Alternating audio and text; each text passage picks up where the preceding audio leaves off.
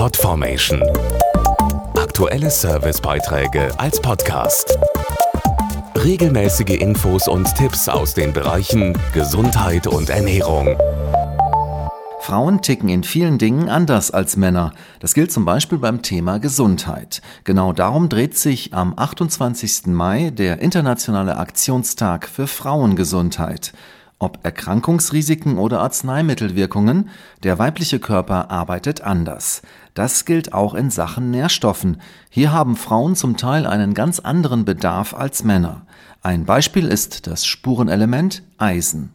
Jede zweite Frau in Deutschland nimmt zu wenig Eisen mit der Nahrung auf. Mögliche Folgen sind zum Beispiel fehlende Energie, Müdigkeit oder Schlafstörungen.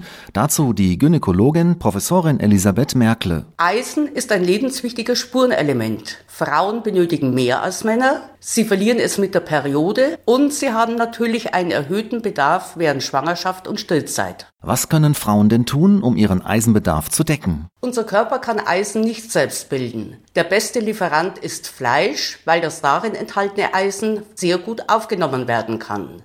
Bei Mangel und erhöhtem Bedarf empfehle ich die Zufuhr von niedrig dosiertem Eisen in flüssigen Präparaten in Kombination mit Vitamin C und Kräuterextrakten. Um den erhöhten Eisenbedarf zu decken, gibt es das umfangreiche Sortiment von Floradix, das auf die jeweiligen Bedürfnisse von Frauen, Schwangeren und Veganerinnen abgestimmt ist. Mehr Infos dazu in Apotheken oder Reformhäusern. Podformation.de Aktuelle Servicebeiträge als Podcast.